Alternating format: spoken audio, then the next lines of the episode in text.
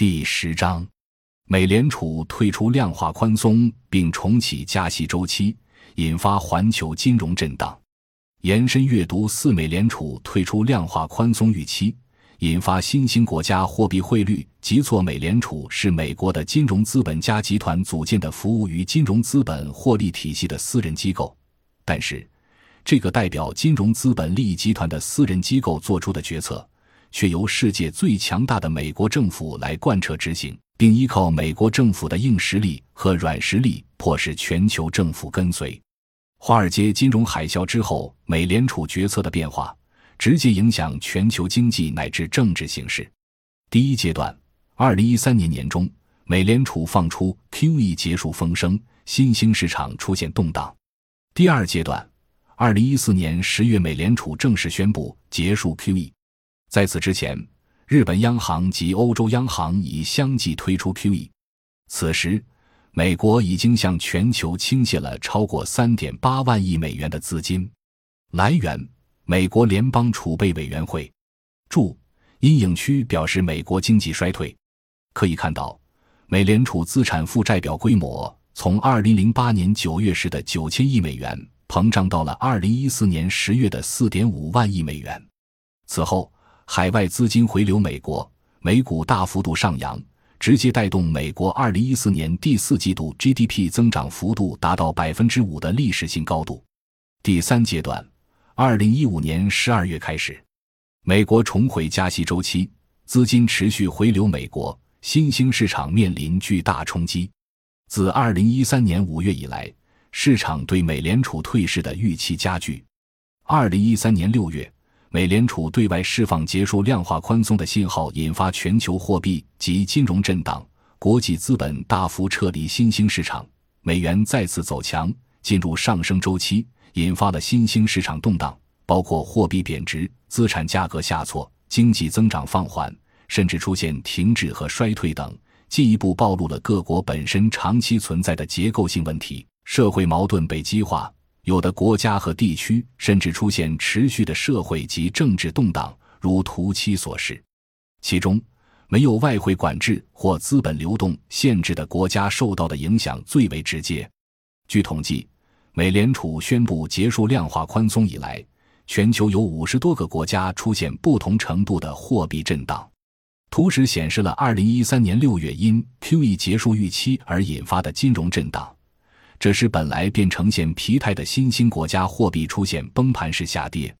二零一三年六月至二零一五年九月初，新兴七国货币对美元的汇率都出现大幅下跌。巴西雷亚尔下跌约百分之七十三，土耳其里拉约百分之五十五，印度尼西亚盾约百分之四十五，南非兰特约百分之三十四，印度卢比约百分之十七，中国人民币约百分之五。至于委内瑞拉，其官方牌价不反映实际情况。二零一三年六月的牌价约一美元兑六点三玻利瓦尔，其后二零一四年三月设立的 s c o t i 市场牌价为一点五十五分，但实际黑市价可能超过一比六百。二零一三年以来，多数新兴国家货币大幅贬值。我们在对七个新兴国家的国别比较研究中看到，除了中国恰在二零一三年完成政府换届。随即开始反腐败，因此相对缓解了金融资本利益集团带来的压力，得以保住金融主权。而其他六个国家都在全球金融战争中遭遇洗劫。巴西、印度、土耳其、南非和印度尼西亚这些一度被跨国金融资本追捧的新兴之星，现在已经被国际金融集团的分析者改称为脆弱五国，如图十一所示。新兴国家除中国外。只有印度卢比对美元的跌幅相对温和，但这也是临时加强管制的客观结果。其实，二零一三年六月的环球新兴市场危机中，印度的金融秩序还是面临很大的冲击。二零一三年五月下旬至八月底，印度卢比对美元已下挫超过百分之二十四。因印度不仅高度依赖外资，而且存在巨额贸易赤字。很容易被国际资本做空，所以造成由币值急速贬值及资金外逃引发的国际收支危机。二零一三年五月至九月间，就有约一百二十亿美元资金撤出印度股票和债券市场。只不过，面对危机迅速恶化的巨大风险，印度官方当即采取了资本管制等一系列措施，包括上调贵金属及部分商品的进口税率、禁止金币进口等，这才避免了更大规模的金融震荡。这个情况表明，尽管印度近年官方的政策主调是解除金融管制的新自由主义，但在紧急关头，还是政府出手沿用资本管制措施，才稳住了局面。一其中，只有中国的人民币在二零一五年八月汇改前保持了币值稳定。究其原因，这仍然是中国坚持国家经济主权、坚持政府对金融资本跨境流动管控的结果。其中，人民币非自由兑换是政府得以直接干预汇率和利率的制度前提。它既是中国有效实行宏观调控的制度条件，也是长期遭到西方国家强烈批判的所谓中央集权。最令西方金融资本集团愤怒的是中国限制国际资本流通的管控制度。与此类似，西方人权话语的背后，更多的实质性含义是去国家化的资本权。然而，中国金融高层及相关主管部门似乎没有看到2013年新兴国家遭遇金融危机的教训，在同一年推出资本市场对外资开放的所谓“深改”政策。随后，2015年中国发生股市大幅度波动，约20万亿元资金蒸发，随之而来的是2016年资本大规模流出。这些相继发生的危机现象已经引起领导人的重视。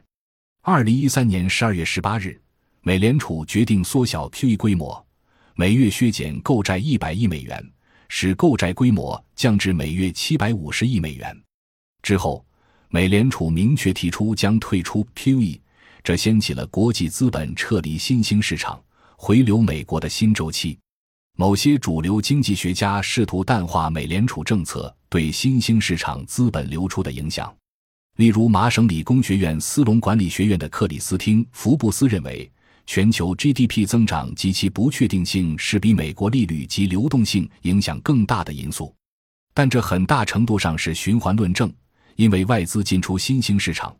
本身就是近年来影响全球 GDP 增长及其不确定性的重要因素。过去数十年，国际宏观经济学理论的重要基础是蒙代尔三元悖论。即在资本自由流动、独立货币政策与固定汇率中，只能选择维持两项的三难困境。